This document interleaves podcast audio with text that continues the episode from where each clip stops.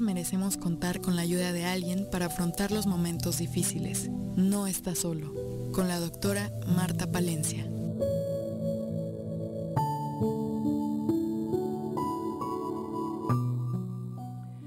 Hola, hola a todos, saludándolos con mucho cariño, de corazón a corazón.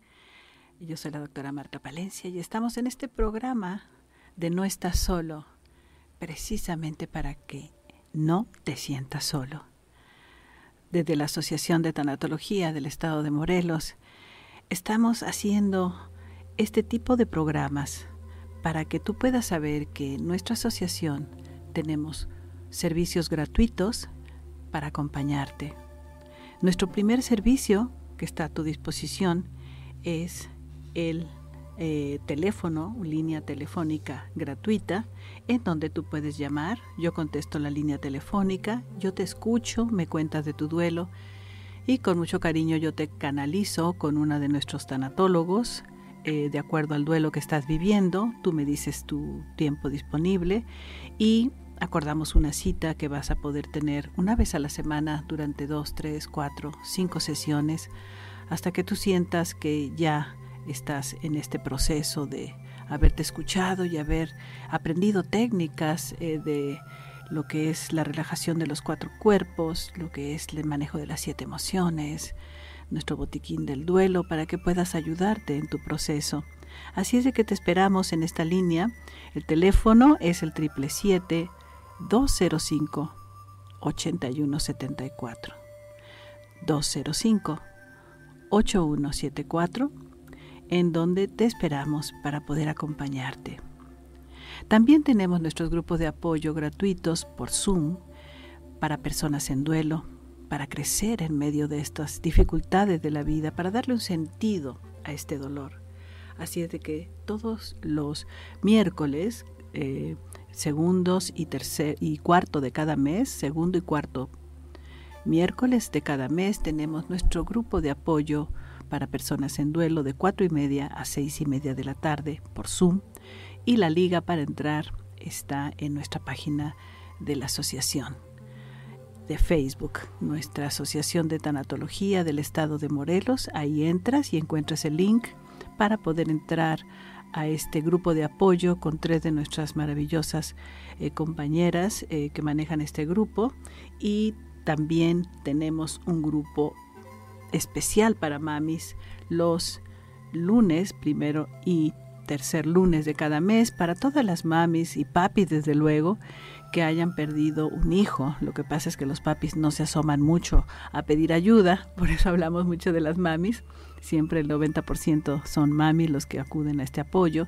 Y esto es también de cuatro y media a seis y media, el primer y tercer lunes de cada mes, también por Zoom. También en la página encuentras el link para entrar. Y tenemos un grupo presencial para acompañar a niños en duelo. Tenemos seis de nuestras compañeras tanatólogas que están acompañando niños en duelo.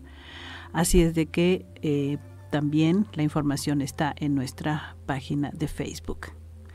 Y desde luego tenemos eh, nuestros talleres, estamos por iniciar el último trimestre del año, que es muy importante porque empezamos una serie de talleres sobre la aceptación de la muerte, el conocer, el comprender para poder aceptar lo que es esto que llamamos muerte, que nosotros lo llamamos dejar el cuerpo y regresar a la luz por todas estas experiencias, millones en la historia de la humanidad de seres humanos que dejan de respirar, se asoman del otro lado y luego regresan a contarnos que hay el regreso a la luz. Entonces tenemos este taller en octubre que vamos a iniciar los jueves de 7 a 9 es un taller que se llama Cuatro requisitos para morir bien. Siempre nos preguntan, si yo quiero morir tranquilo, ¿qué tengo que hacer? O tranquila. Entonces, en este taller son cuatro sesiones, cuatro jueves de 7 a 9 de la noche, también por Zoom. Vamos a revisar estos cuatro puntos que, de acuerdo a nuestra experiencia como asociación con 23 años de trabajo con el dolor humano, hemos aprendido que tú y yo podríamos estar mucho más tranquilo con estos cuatro requisitos te invitamos. Todo esto está en nuestra página de Facebook y en nuestra página web tanatologiamorelos.org. Y en noviembre tenemos la elaboración de nuestra carpeta de 12 puntos cuando yo regrese a la luz. Esta es una carpeta donde tú y yo vamos a poder tener estos 12 puntos listos que nos ayudan mucho para poder estar listos para ese viaje que realizamos hacia la luz, todos y cada uno de nosotros como seres humanos. Y en diciembre tenemos el taller de ¿qué voy a encontrar del otro lado en la luz? También revisando diferentes sabidurías antiguas y pudiendo dar una eh, visión concreta de qué es lo que tú y yo podemos entender de lo que está del otro lado del velo que separa la vida y la muerte. Así es que están cordialmente invitados a estos talleres, octubre, noviembre y diciembre. Toda la información está ahí en nuestras páginas y con mucho gusto eh, hacemos cada tres meses estos talleres a partir de ahora. Así es de que si ahorita por cualquier razón no lo puedes tomar, el próximo primer trimestre del 23 vamos a seguir dando estos talleres. Y ahora sí, vamos a empezar con nuestro programa del día de hoy. Diálogos sobre la muerte. Tenemos de invitada de lujo a nuestra querida semióloga de la muerte, Lourdes Cordero. Lourdes, ¿cómo estás? Hola, ¿qué tal? Muy buenas tardes, buenos días, buenas noches, dependiendo en qué lugar se encuentren. Pues yo estoy muy, muy bien, muy contenta de participar en esta gran iniciativa de la doctora Marta Palencia. No, pues yo más, yo más emocionada, porque imagínate un diálogo entre una semióloga de la muerte con una experiencia de más de 20 años como tú y con una tanatóloga que también tiene más de 20 años de acompañar la muerte y de trabajar el tema y de investigar, pues hacemos este, esta mancuerna, ¿no es cierto, Lourdes? En donde compartimos con mucho cariño a las personas que quieran saber un poco más sobre este tema, ¿no es así? Por supuesto, esto es lo que llamamos sinergia, ¿verdad? En donde cada quien aporta su granito de arena y nos convertimos en algo muchísimo más grande. Claro, y esta es nuestra segunda eh, conversación, nuestro segundo diálogo con Lourdes. Y en el primero se habló un poco eh, sobre lo que es este concepto de la muerte, sus características. Para los que no lo escucharon, les recomiendo mucho que lo escuchen. Y se habló sobre conceptos muy importantes desde la semiología, de los símbolos, eh, de lo que es, eh, cómo nuestra mente va armando nuestros conceptos, ¿no es cierto? De lo que es, son las cosas y por lo tanto cómo nos enfrentamos o cómo vivimos estos conceptos. Así es de que el día de hoy eh, vamos a hablar un poco más eh, sobre revisar cómo podemos tú y yo revisar en conciencia nuestra visión personal, no la cultural, no la familiar, no la de las películas, sino la personal. Cómo revisar en conciencia nuestra visión personal y el significado que para nosotros como individuos tiene la muerte. Entonces eh, yo te pediría, Lourdes, si quieres empezar a comentar con nosotros sobre esta importancia de nuestra conciencia personal de la muerte. Adelante, por favor. Exactamente, Martita, exactamente así como lo dices. Es importantísimo reflexionar en torno a nuestra muerte, porque esto nos va a permitir comprenderla y crear esta cosmovisión que cada uno requerimos, porque estamos muy condicionados y no, no por por, por una circunstancia negativa, ni mucho menos. Estamos altamente condicionados porque ese es el formato en el que generamos nuestras, nuestra sociedad. Los linajes van bajando con mucha información y de esa información es de la que nos alimentamos. El gran problema es que no la revisamos en conciencia para ver con qué me quedo y qué es lo que desecho. Porque claro que hay desecho. Podemos desechar mucha ideología que ya no sirve, que ya pasó no nada más de moda, sino que ya pasó a una historia porque hemos comprendido cosas nuevas, porque hemos descubierto nuevos puntos en la ciencia, en varios temas que nos permiten hacer una transformación. Por eso esta reflexión en torno a la muerte debe estar en constante cambio, ser enormemente flexible, porque este cambio y esta flexibilidad nos va a permitir ir transformando nuestro concepto alrededor de la muerte, porque no siempre se vive la muerte de la misma manera. Depende de quién muere, cómo nosotros vamos a vivir ese momento. ¿Por qué? Porque no vivimos el hecho, vivimos lo que significa para nosotros. Y esto es en cuanto a cualquier evento, pero principalmente es con respecto a la muerte, con quien, con, con lo que tenemos que estar muy claros con respecto a esto. No vivimos los hechos en sí, vivimos lo que significan para nosotros.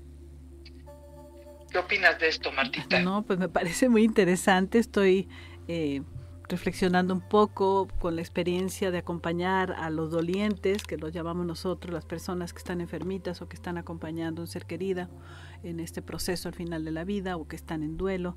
Como sí, definitivamente, cada uno dependiendo eh, muchas variables, muchos factores, pero sí cómo ellos conciben la muerte, cómo vivieron este evento desde su niñez, ¿no es cierto? Si tuvieron una familia que es, no es lo más común, pero que toma esta experiencia desde la tranquilidad, eh, desde la confianza, por cualquiera que sean sus sistemas de creencias, lo vive diferente a cuando es este drama terrorífico, que llega a ser terrorífico. Hay personas que nos dicen lo peor que me ha pasado en la vida fue cuando regresó a la luz. Bueno, ellos dicen cuando murió, cuando murió mi abuelito y todo el mundo gritaba y lloraba y, y, pues esto es algo espantoso. Entonces la muerte es lo peor que hay en la vida. Y desde entonces... Pues, así, así lo viven, ¿no es cierto?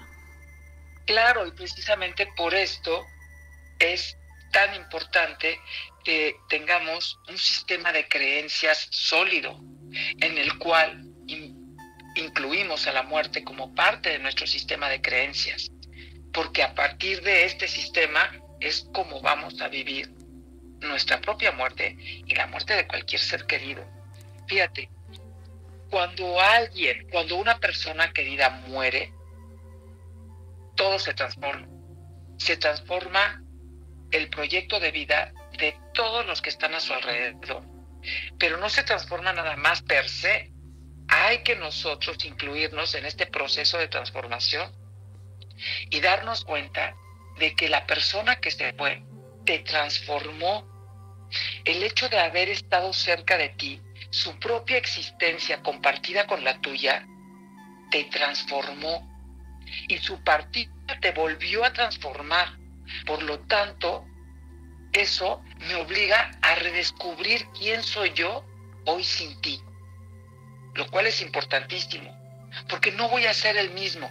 Sin embargo, el saberte, no desde la presencia física, pero sí en mi propio corazón interno, presente, pero en el corazón es totalmente diferente y entonces quedo eternamente agradecido porque ahora vives dentro de mí. Y eso hace que te cambie completamente la vida y que puedas lograr. Sí, ¿te escuchamos? A ver, parece que se cortó. Entonces, bueno, nos vamos a un, a un corte y regresamos para seguir hablando con Lourdes Cordero sobre la semiología de la muerte.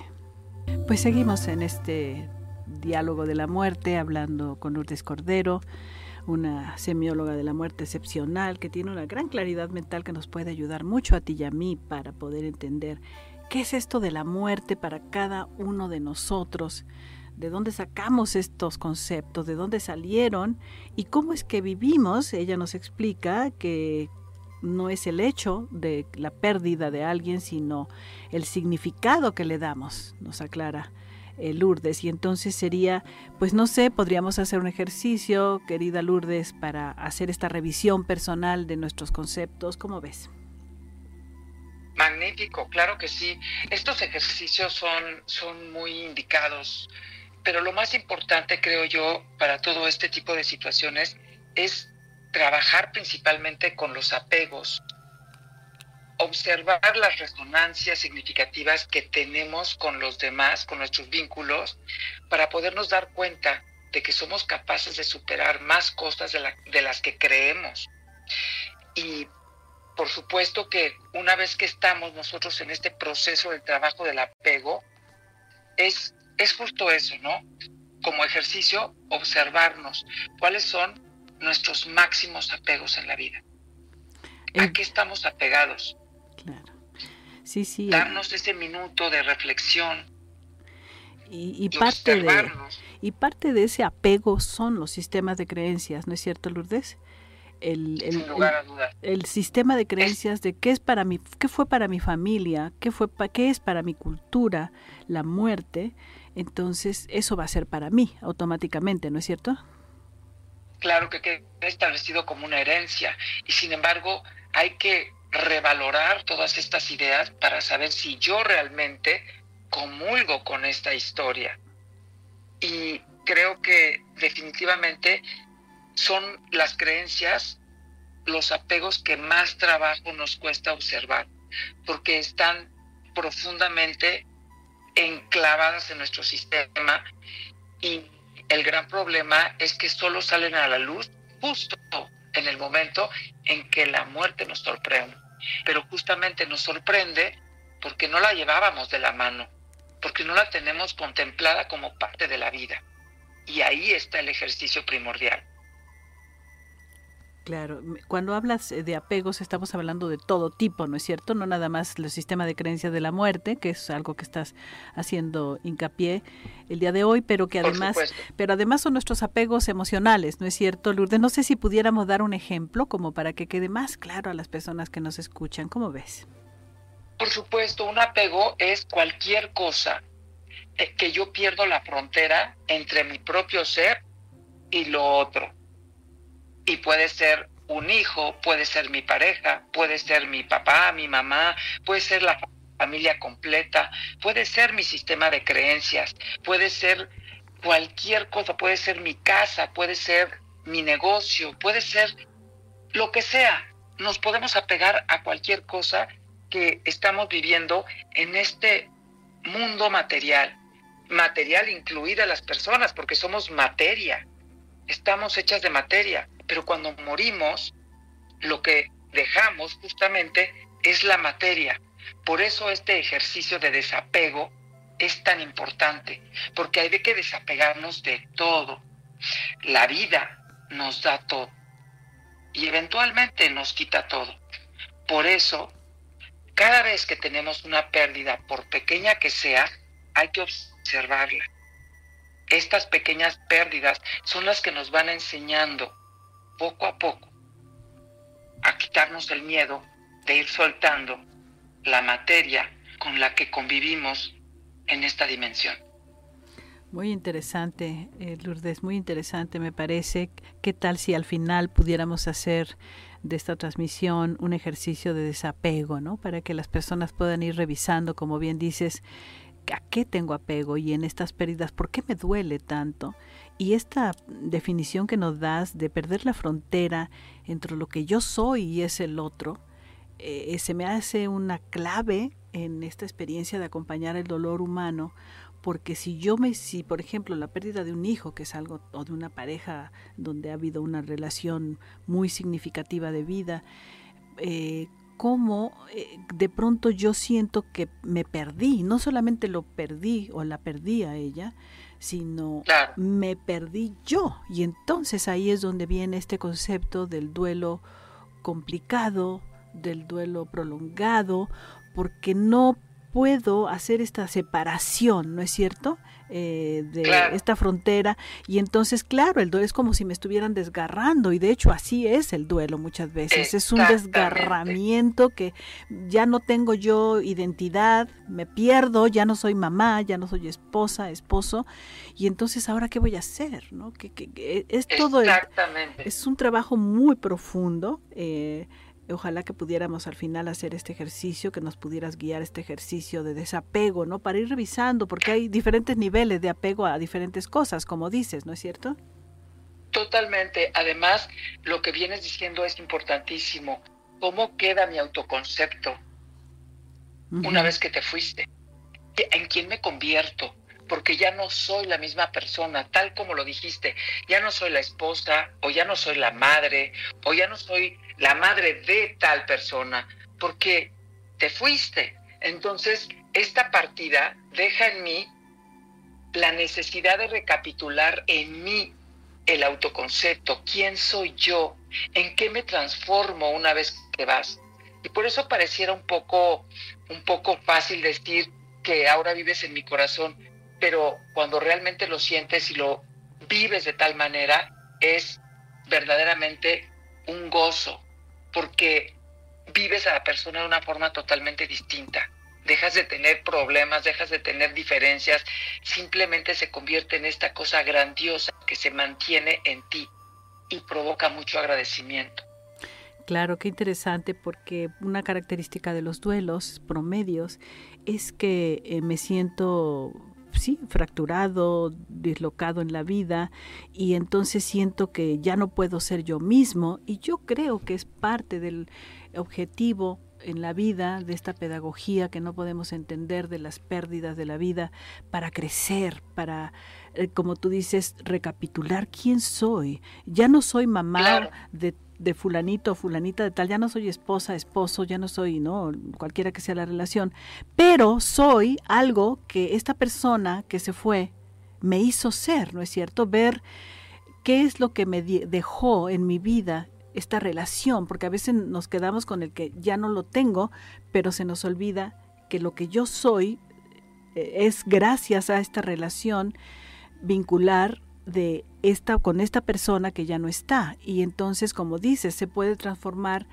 en medio del dolor porque el dolor es inevitable pero el sufrimiento que es lo que hace de verdad desgarrar el corazón de las personas es decir gracias por esto por esto y esas listas de agradecimiento pueden ser de gran beneficio para aliviar nuestros duelos Claro, nosotros decimos que el dolor, el dolor emocional es el sufrimiento, pero a final de cuentas lo que sí se tiene es tristeza, no dolor, tristeza.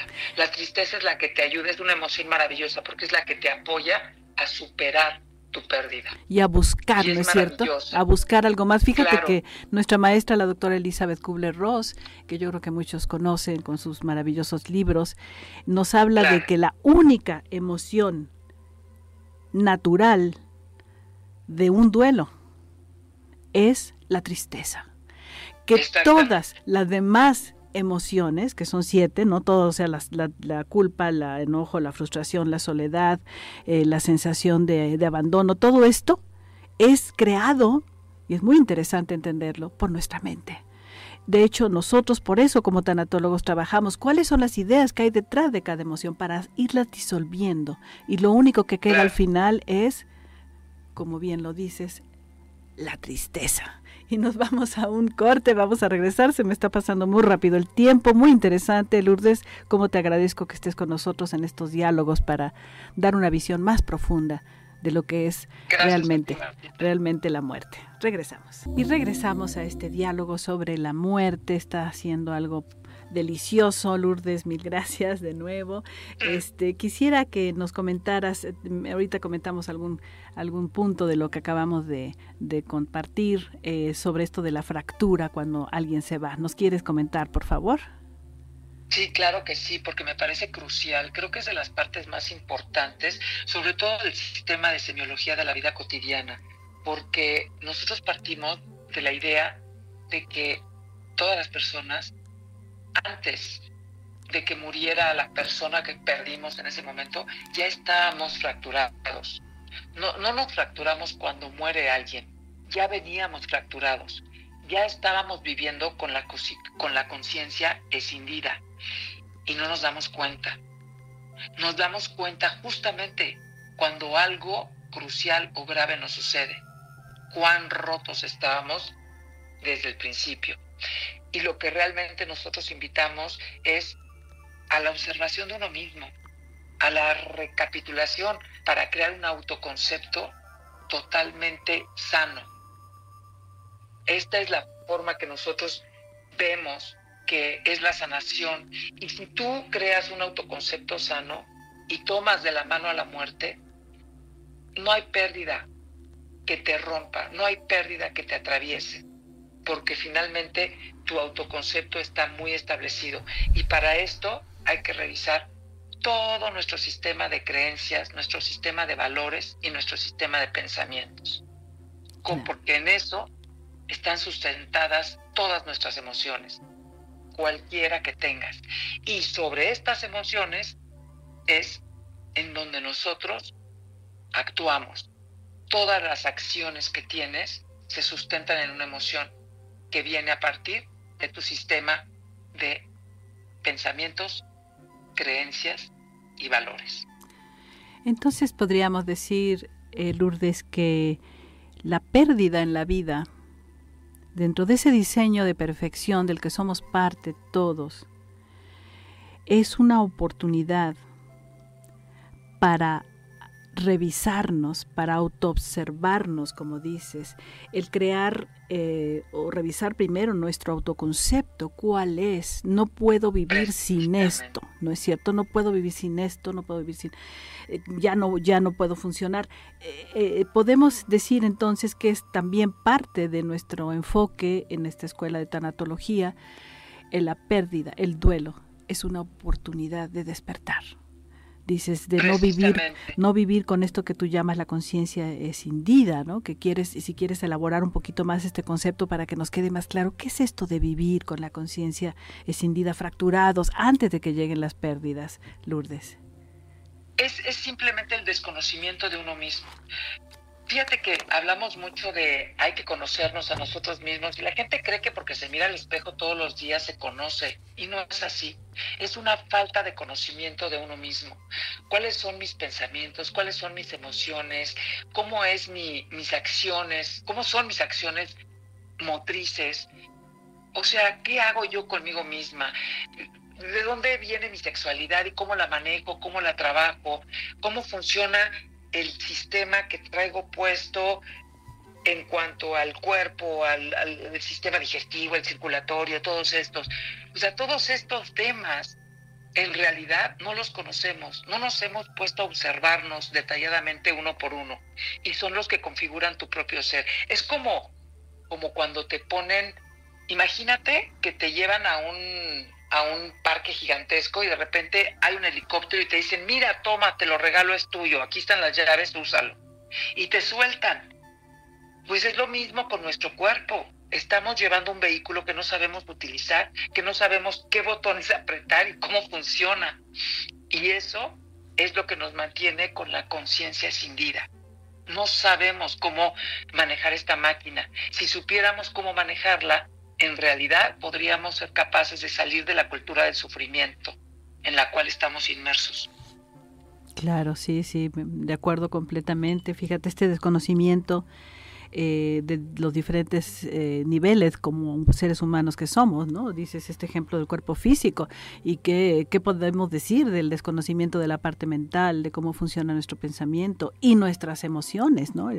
Eh, la doctora Kubler-Ross nos hablaba de los cuatro cuerpos, desconocemos el cuerpo físico, desconocemos el cuerpo mental, desconocemos el cuerpo emocional y lo más desconocido de todo, estaremos de acuerdo en este, en este momento, Lourdes, que es la parte espiritual.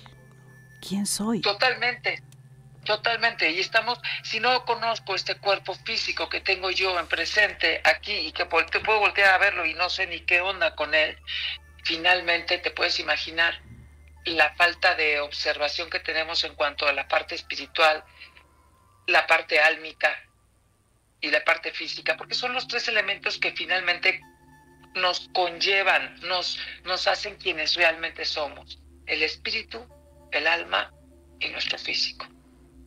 Claro, entonces... El espíritu como mente, el alma como, como ámbito energético que es el que nos mueve, es el alma, el ánima, que es movimiento, y nuestra parte física.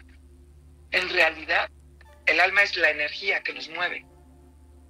Entonces, son elementos que no conocemos, tenemos totalmente como dados por hecho que ahí están y que bueno, que, no hay más que hacer por ellos, ¿no? Y al contrario, creo que es importantísimo esta autoobservación, el empezarme a conocer a mí mismo para tener claridad de mí mismo y para saber quién soy, de dónde vengo y a dónde voy. Y esto me lo permite el crear mi propia cosmovisión, que viene justamente a partir de mis pensamientos, mis creencias y mis valores.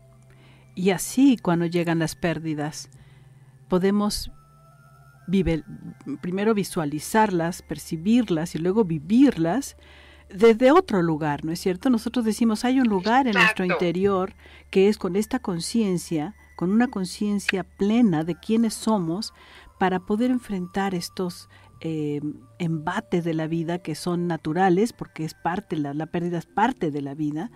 Entonces podemos eh, con esta conciencia trabajada previo a, pero como no lo hacemos, ¿no es cierto, querida Lourdes? No lo hacemos, nadie nos prepara para eso. Entonces el momento de la pérdida es o el momento del diagnóstico, que es la pérdida de salud, ¿no? Me dan un diagnóstico, en ese momento la vida me está invitando a hacer esta revisión, a autoobservarme, como tú dices, y poder decir, bueno, ¿quién soy? Por eso es que las personas nos dicen, ¿no? Siempre en el duelo, ¿dónde está mi hijo? ¿A dónde voy a ir? Dígame usted a dónde voy a, quiero saber, ¿no? Eh, ¿Por qué? Porque tenemos ese afán de estos, eh, de esta parte de la mente, de la parte emocional, de querer saber, pues, de qué se trata finalmente esta historia que venimos a vivir. Y tenemos toda la razón en querer saber, porque realmente ahí hay un velo muy espeso en este momento, pero ese velo, ese velo lo podemos quitar a través de la meditación, a través de cerrar los ojos y conectarnos directamente con nuestro yo superior, con lo que creas, lo que sea que tú creas en el universo, en Dios, en conectarte con un arcángel, con un ángel, con en qué crees, genera tu propia cosmovisión para que tengas más claridad y puedas conectarte. Porque finalmente nuestro cuerpo es un vehículo. Lo demás persiste. Claro. Y a donde vayas, tú lo vas a elegir, porque tú vas a elegir justamente a través de tus creencias cómo vas a trascender, porque vas a transitar una dimensión diferente a la que estás transitando en este momento. Y tu ser querido lo está haciendo. En este momento, una vez que se fue, empieza a transitar de otra forma. Es importantísimo, y esto quiero dejarlo muy claro, es importantísimo cómo morimos, porque si morimos en paz, vamos a hacer ese tránsito en paz y vamos a llegar en paz a la siguiente dimensión y morimos angustiados, preocupados por la persona que se queda, que somos nosotros, y que terminamos haciendo que el que está muriendo se quede angustiado por nuestro dolor, entonces esa persona va a pasar más penurias para poder transitar la siguiente dimensión Claro, es muy importante. Algún programa vamos a, vamos a tener que hablar de esas dimensiones, mi querida Lourdes, porque es algo que yo creo que si no tenemos en la mente las dimensiones que haya más allá, no sabemos a dónde vamos, pues creemos que es el apagón de luz o peor, me voy a ir a un lugar horrible a pagar mis culpas, ¿no? Entonces, me, encanta que nos estás eh, diciendo y invitando a despertar, ¿no? Esta nueva conciencia cuando vivimos duelos, una nueva responsabilidad de hacerme cargo de entender quién quién soy, de dónde vengo, a dónde voy y además por qué estoy aquí en esta vida y para qué, ¿no es cierto? Entonces estamos aquí para evolucionar.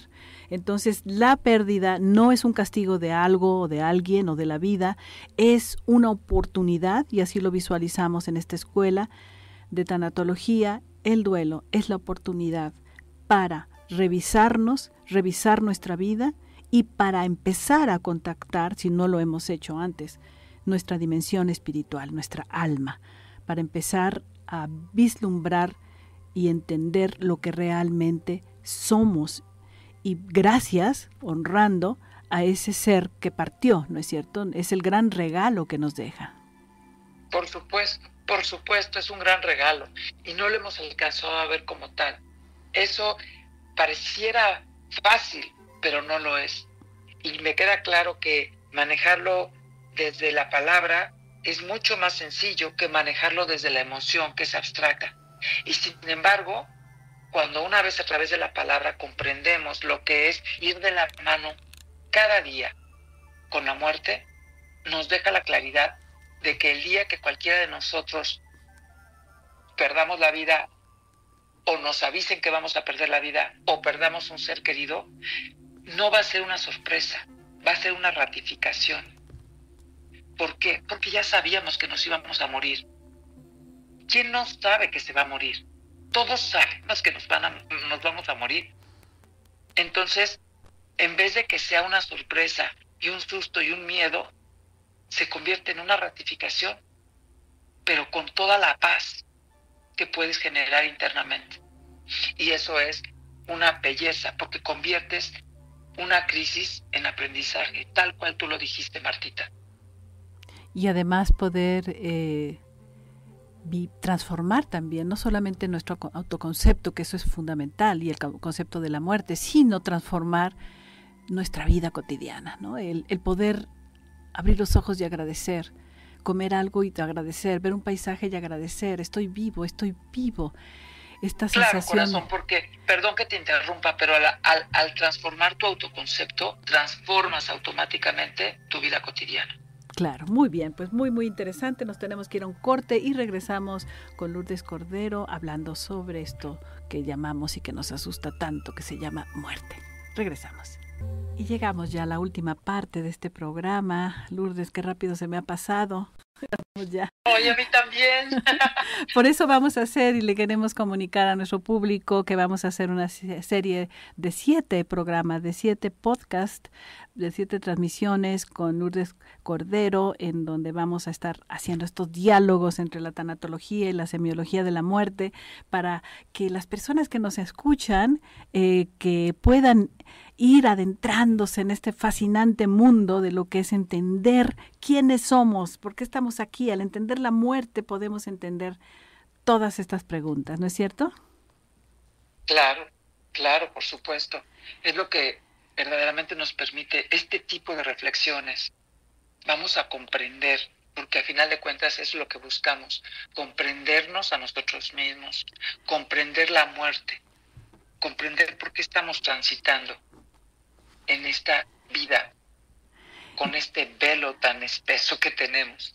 Y además entender a dónde vamos, ¿no es cierto? Les invito mucho a, dónde va? ese taller que vamos a tener en diciembre sobre qué voy a encontrar más allá de la luz, revisando varias, este, no nada más una, varias eh, sabidurías para poder darnos una idea de que es muchísimo más lo que hay del otro lado que lo que hay de este lado. Aquí estamos de viajeros, de visitantes y del otro lado podemos entender muchas cosas, los niveles de frecuencia, de energía que hay del otro lado, eh, para poder hacer el tránsito sabiendo a dónde vamos a ir.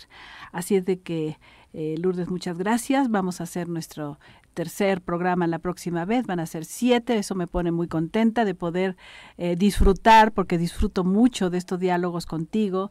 Lourdes, y, poder darle a las personas que son buscadoras de este tema eh, realmente eh, profundidad para que puedan enfrentarse a este tema y sin miedo conocerlo, hacernos amigos, como dices tú, de la mano, caminar la vida de la mano de la muerte es muy diferente a caminar huyéndola, negándola, ignorándola porque entonces al final nos llegan muchas sorpresas, ¿no? Pero bueno, vamos, a, vamos a terminar como siempre con una eh, pequeña reflexión. Eh, te voy a pedir que, eh, por favor, te sientes derechito donde quiera que estés, ¿sí? Vamos a cerrar nuestros ojitos y vamos a iniciar con esta relajación final. Toma conciencia de tu cuerpo, date cuenta cómo está de tenso, relajado, suelta tus hombros, tu abdomen. Mueve un poco tu cuello hacia un lado y hacia el otro con tus ojitos cerrados. Inhalando por la nariz y exhalando por tus labios entreabiertos. Muy bien. Inhalas, tomas la vida y exhalas, sueltas ese halo de vida. Muy bien. Y ahora lleva tu mano a tu corazón. Busca el latido de tu corazón. Eso es. Ahora, prepárate conectándote a esa paz que existe en el fondo de tu corazón. Prepárate, abriendo tu mente para escuchar el siguiente ejercicio para ayudarte a revisar los apegos de tu vida.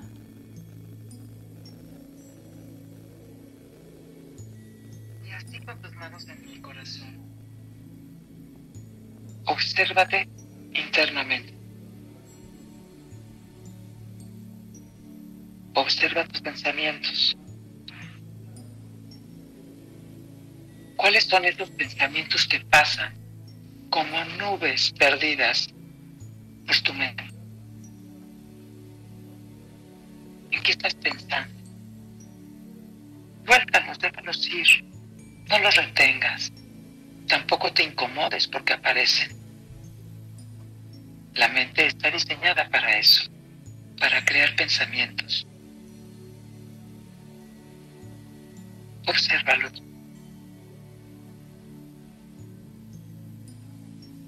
De la misma forma, observa tus emociones y ve cómo están vinculados tus pensamientos con las emociones que sientes. Y estas emociones te ubican en una parte de tu cuerpo. Observa tu pensamiento.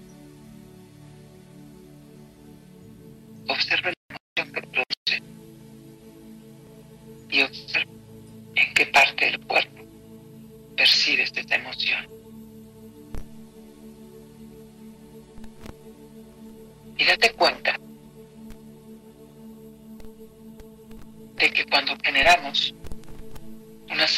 de la misma forma estamos generando una serie de emociones.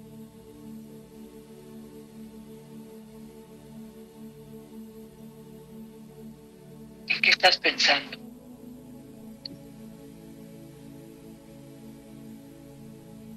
Eso en lo que estás pensando está altamente vinculado con tus más grandes apegos.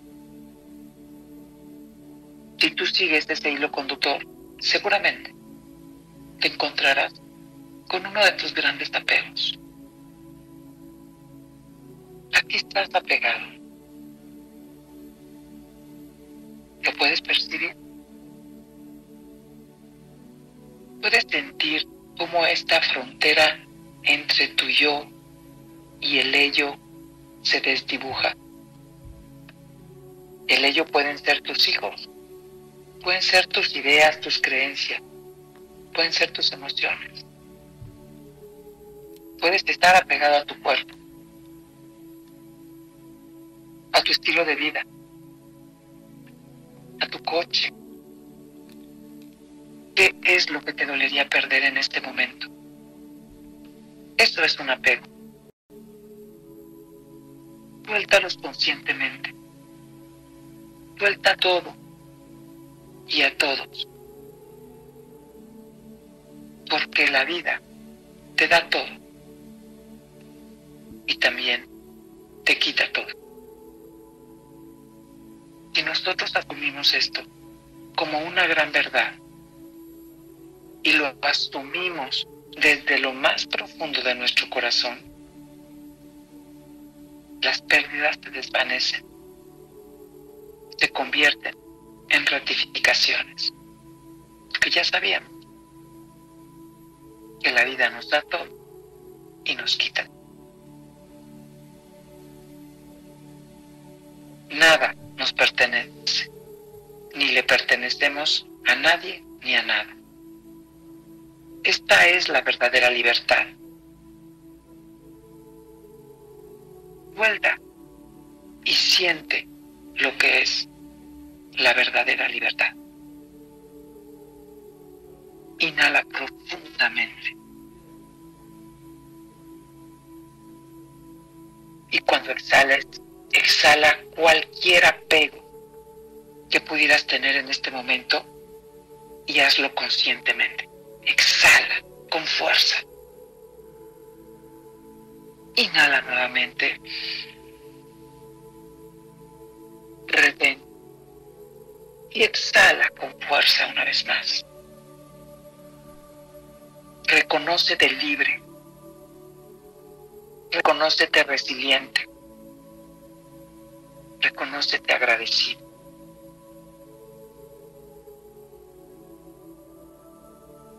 Y así, con la claridad mental que te genera este ejercicio.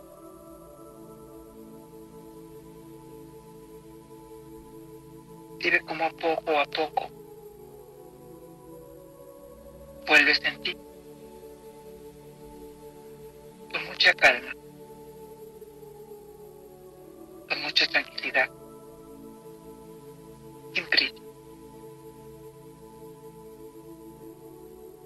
Regálate momentos como este para que empieces a conocerte a ti mismo. Inhala profundamente. Exhala y relaja. Una vez más.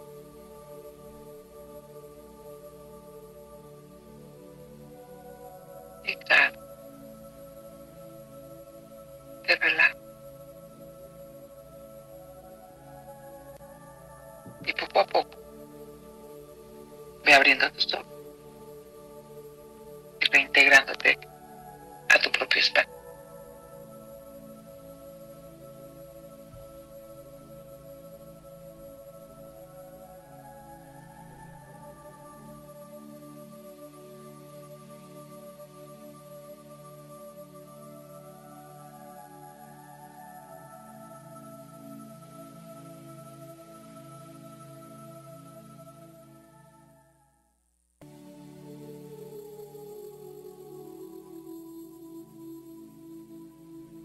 En el siguiente programa con la doctora Marta Palencia en No Está Solo.